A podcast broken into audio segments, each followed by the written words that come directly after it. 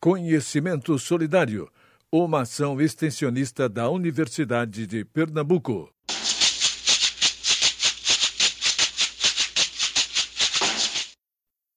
Oi, pessoal, você está ouvindo mais um episódio do Democratizando Saúde. Meu nome é Maria Eduarda e esse é meu colega Marcos.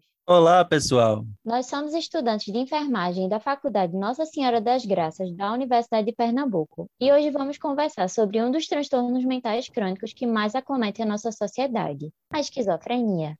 De acordo com o Ministério da Saúde, no Brasil, entre 2008 e 2019, as internações hospitalares referente a casos de transtornos mentais tiveram médias anuais de 154 mil pessoas internadas. No que diz respeito à esquizofrenia, caracteriza-se por uma síndrome que provoca distúrbios da linguagem, pensamento, percepção, atividade social, afeto e vontade. A doença afeta a zona do eu, alterando assim a capacidade do indivíduo de convivência com a realidade e, consequentemente, seu envolvimento na sociedade, acarretando muitas vezes no isolamento social das pessoas que possuem a doença. Os homens tendem a demonstrar os sintomas mais cedo que as mulheres, viu, Marcos? Cuidado aí. E a média de idade que as pessoas se tornam doentes é de 20 a 39 anos. Com relação à sua causa, que tem muitos fatores, tanto genéticos como sociais e ambientais, que podem estar associados ao surgimento e desenvolvimento da doença, bem como seu agravamento. Esse transtorno tem como principal manifestação clínica a perturbação mental grave. Como exemplo disso, temos as alterações no pensamento, memória, percepção e na emoção. Esses fatores também contribuem para uma menor qualidade de vida da pessoa acometida pela esquizofrenia. A doença pode ser dividida basicamente em dois tipos segundo Crow: a positiva, tipo 1, e a negativa, tipo 2. Marcos, diz aí os sintomas característicos para mim. Os principais sintomas positivos são delírios, que correspondem aos pensamentos e crenças que não se baseiam na realidade, e alucinações, que são falsas percepções sensoriais que podem acometer qualquer um dos cinco sentidos. Já os sintomas negativos incluem isolamento social, falta de energia, descuido com a aparência e do autocuidado, bem como os distúrbios da fala e a afetividade comprometida. Os pacientes, quando estão em crise, podem ficar agitados e ter pouco controle sobre seus impulsos. O diagnóstico da esquizofrenia envolve uma avaliação de um conjunto de sinais e sintomas associados a um funcionamento profissional ou social prejudicado. É importante a realização de uma anamnese detalhada que complemente a história do paciente, contendo seu estado psicopatológico atual, os aspectos da personalidade, investigação sobre o abuso de álcool e drogas e os antecedentes pessoais e familiares. O Manual Diagnóstico e Estatístico de Transtornos Mentais classifica três critérios básicos, A, B e C, para diagnosticar a esquizofrenia. O primeiro critério, o A, o indivíduo deve manifestar dois ou mais dos seguintes sintomas: delírios, alucinações, discurso desorganizado, comportamento agressivo e expressão emocional diminuída durante certo tempo ao longo de um mês. O segundo critério é o nível baixo de funcionamento do indivíduo em uma ou mais áreas importantes, como seu trabalho, relações interpessoais ou autocuidado. Para fechar o diagnóstico, o terceiro critério é se os sinais de perturbação são contínuos e persiste por pelo menos seis meses, sendo que, dentro desses seis meses, é preciso, no mínimo, um mês de duração dos sintomas. Também precisamos ressaltar a importância do diagnóstico precoce, pois assim o tratamento pode ser realizado o mais rápido possível, o que é melhor para a pessoa que possui esquizofrenia. A pessoa cometida por essa doença deve ser cuidada de forma integral, portanto, o tratamento deve ser conduzido por uma equipe multidisciplinar, composta por enfermeiros, médicos psiquiatras, psicólogos, terapeutas ocupacionais e muitos outros profissionais. Por se tratar de uma doença crônica, o tratamento também deve ser feito através de forma contínua e individualizada, com o objetivo de auxiliar o indivíduo a restabelecer suas funções psíquicas, trabalhar a adesão ao tratamento e promover a reinserção social dessas pessoas, resultando assim em uma melhor qualidade de vida para o indivíduo e seus familiares. Agora, para falar um pouquinho do tratamento farmacológico, convidamos Jailson, farmacêutico-chefe do Hospital Colônia, Alcides Coriceira. Sou Jailson Bentinho, farmacêutico, servidor da CSPE, lotado no Hospital Alcides Coriceira e falarei sobre o tratamento farmacológico na unidade. A esquizofrenia é a doença prevalecente onde se tem um excesso da atividade dopaminérgica com seus sintomas positivos e negativos, onde utilizamos os neurolépticos ou antipsicóticos no tratamento. São dois tipos: os antipsicóticos típicos de primeira geração, usados nos sintomas positivos da doença, ausentes nos sintomas negativos e causadores dos sintomas extrapiramidais, como reações adversas desagradáveis, com ênfase ao tremor, hipertonia e rigidez muscular, chamada impregnação motora, tendo o uso da prometazina ou biperideno para conter essa reação.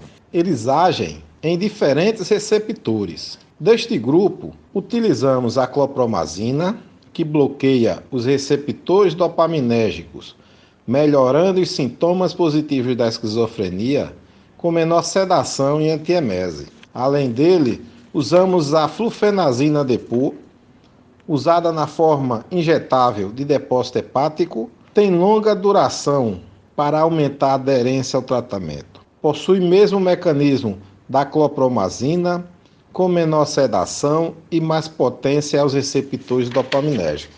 Usamos também a levomepromazina. Ela tem o mesmo mecanismo da clopromazina, com maior sedação, estimula receptores da dor e propriedade antiemética. E ainda o haloperidol.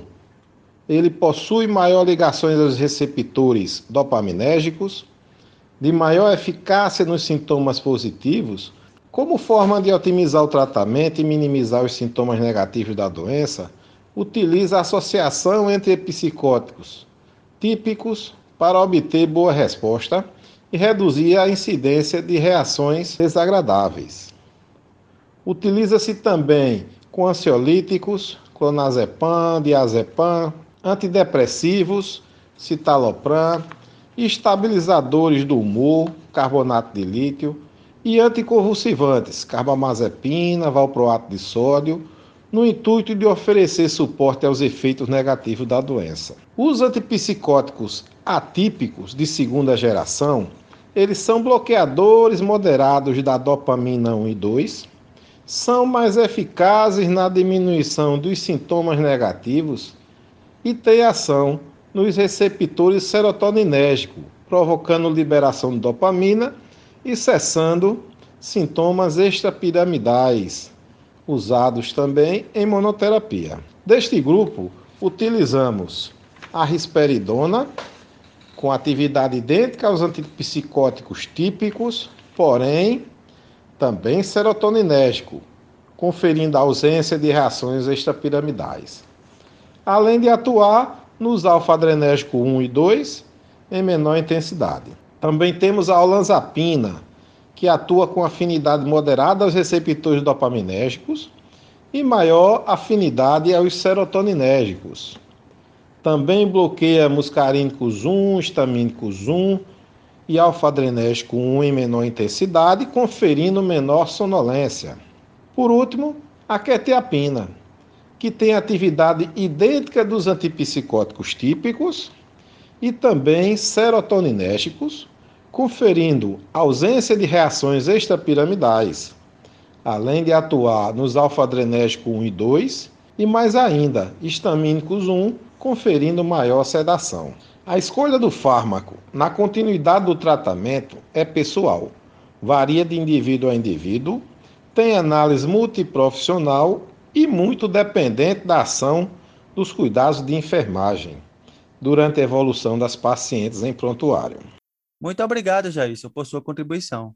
Além do tratamento farmacológico, é essencial o uso de terapias complementares, como as oferecidas pela Rede de Atenção Psicossocial, que possui dispositivos de atenção para acolher o paciente e sua família, orientando-os sobre a melhor forma de tratamento de acordo com a necessidade do paciente. Os grupos de autoajuda também podem auxiliar as pessoas acometidas pela esquizofrenia a lidar com os sinais e sintomas da doença, além de promover sua socialização com as demais pessoas. Sabendo de tudo isso, é de extrema importância falar sobre o estigma relacionado às pessoas portadoras de esquizofrenia. Mas o que seria isso, Marcos? De modo não intencional, nós, como seres humanos, tendemos a estabelecer padrões de pensamento e comportamento para a seleção de pessoas do nosso ciclo.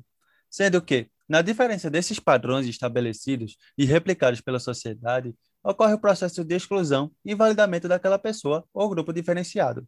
O estigma se constitui em ações de rotular, estereotipar e separar, que acontecem em meio às diferenças. Ao assumir um comportamento estigmatizador, com rotulação e desaprovação, percebe o resultado da discriminação e exclusão da pessoa estigmatizada ou grupo estigmatizado. No contexto da esquizofrenia, a pessoa portadora da doença é associada a preconceitos como perigoso, agressivo, fraco, improdutivo, incapaz de raciocinar, além de culpado por sua própria doença. E isso é preocupante e cabe a necessidade de reflexão, porque são comportamentos sociais excludentes e impulsionados pelo preconceito e discriminação, onde ocorre a formação de opinião na ausência de um conhecimento adequado sobre a doença. Esse comportamento acarreta no isolamento social dos doentes, tanto pela sociedade como por elas mesmas, para evitar o sentimento de rejeição constante feita pela sociedade, além de piorar o quadro da doença, ocasionando a baixa adesão ao tratamento e agravo da depressão. Isso resulta na morte enquanto vida da pessoa, escanteada a sua solidão, reduzida toda a sua construção de vida à sua doença e taxada como inválida, incapaz de trabalhar, incapaz de se relacionar, de sentir e ter afeto como qualquer outro ser humano. Agora surge a seguinte pergunta: o que pode ser feito para transformar esse cenário? Diz aí, Duda. Vê só, as atividades educativas inclusivas podem reverter esse quadro desalentador e cruel. Elas devem ser incentivadas e realizadas nas redes de atenção psicossociais, com os profissionais de saúde que são responsáveis pelo cuidado integral a toda a população, tendo assim o objetivo de olhar para o paciente como uma pessoa antes de sua doença, ajudando-o a se reinserir na sociedade. Entretanto, isso não exclui o dever social de todas as pessoas, que precisam mudar seu olhar e comportamento para que possam cuidar e apoiar de forma humanizada os que mais precisam. E para finalizar com chave de ouro, convidamos a enfermeira Joseane Alves, que possui especialização na área de saúde mental, para falar um pouco da sua vivência no cuidado das pessoas com esquizofrenia. Olá, me chamo Josiane, eu sou enfermeira com residência em enfermagem psiquiátrica. Trabalho em serviços públicos de saúde mental há cerca de 18 anos me chamaram aqui para falar um pouquinho sobre a minha experiência na assistência a pessoas portadoras de esquizofrenia. Antes de tudo, a assistência de enfermagem ela deve se adequar às características de cada fase da doença e também ao indivíduo, em toda a sua singularidade. Eu trabalho em dois serviços bem diferentes no que diz respeito ao perfil dos usuários e à dinâmica de funcionamento: um hospital de longa permanência e um centro de atenção psicossocial, um CAPS. No hospital, que é um local de internamento, que tem sua lógica manicomial, lidamos com casos de esquizofrenia residual com predominância daqueles sintomas ditos negativos, né? Onde o prejuízo das funções mentais restringe muito nossa atuação, basicamente ao estímulo, né, ao autocuidado dessa paciente e à participação delas nas atividades terapêuticas. Como a maioria é idosa, os cuidados de enfermagem são maiores no que diz respeito à comorbidade clínica e às limitações impostas pelo próprio envelhecimento. É um trabalho mais solitário, né, como profissional, como enfermeiro, e muito fragmentado, tem muita vinculação com os demais componentes da equipe de saúde, enquanto no CAPS temos um local de acolhimento à crise, né? Lidamos com o usuário em surto. Nesse caso, buscamos oferecer uma escuta acolhedora, propiciando um espaço onde as angústias, os medos desse usuário, elas possam ser depositadas, acolhidas. Também, por vezes, é necessário apoiar né, na realização da contenção química ou física, que, graças a Deus, está cada vez mais rara né, devido às intervenções precoces na crise e também é, a detecção precoce, né, nos primeiros sinais e sintomas, né, essa pessoa já é levada a um serviço de saúde mental e a gente está conseguindo agir antes que a esquizofrenia ela se torne mais grave. No momento posterior, a escuta terapêutica ela vai ser muito poderosa para restituir a autonomia possível e a reinserção desse usuário em sua comunidade, nos vínculos sociais, né, escola, trabalho, uma parceria muito importante nesse momento que a gente pode ter é com a família ou o núcleo social que, que a representa, podendo ser um vizinho, até mesmo um irmão da igreja. Nós, como enfermeiros, também nos responsabilizamos pela organização da assistência e monitoramento nos casos de comorbidade clínica, né, como diabetes, hipertensão. Então, se faz um cronograma para verificação de pressão, controle da glicemia, né, uma parceria com a família para saber como é que está o acompanhamento clínico desse usuário. Também desempenhamos um importante papel no que diz respeito ao trabalho educativo em relação à adesão medicamentosa. É, tendo em vista que a maioria desses usuários ele precisa fazer uso dessa medicação por toda a vida, lidar com alguns efeitos colaterais delas, né? E a ideia, né, da falta de, de cura da doença traz uma série de questionamentos, levando ao abandono frequente do tratamento e o aparecimento de novos surtos, né? O que contribui para o comprometimento maior das funções mentais e a piora da qualidade de vida do, do indivíduo como um todo. Por ser um serviço territorial e com foco na clínica psicossocial, o enfermeiro tem a oportunidade no CAPS de expandir sua atuação para o território atuando na atenção primária com ações de prevenção junto às próprias unidades de saúde da família, às escolas e outros espaços comunitários. Outro fator bastante rico no que diz respeito à minha vivência como enfermeiro é poder vivenciar, é fazer parte de uma equipe verdadeiramente interdisciplinar, com muita troca e parceria de saberes. É, nos últimos anos, infelizmente, tenho sentido muito cansaço e frustração, em parte devido à baixa remuneração que o profissional enfermeiro vem recebendo e também pelo desmonte né, da rede intersetorial para a continuidade do tratamento no pós-alta.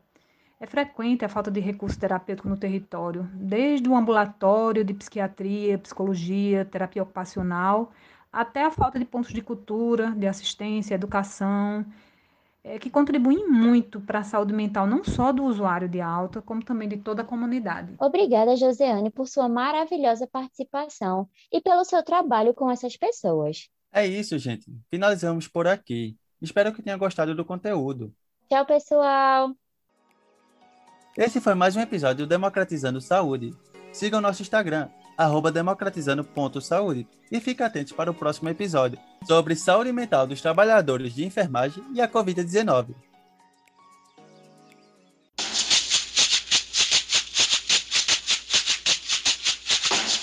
Conhecimento Solidário, uma ação extensionista da Universidade de Pernambuco.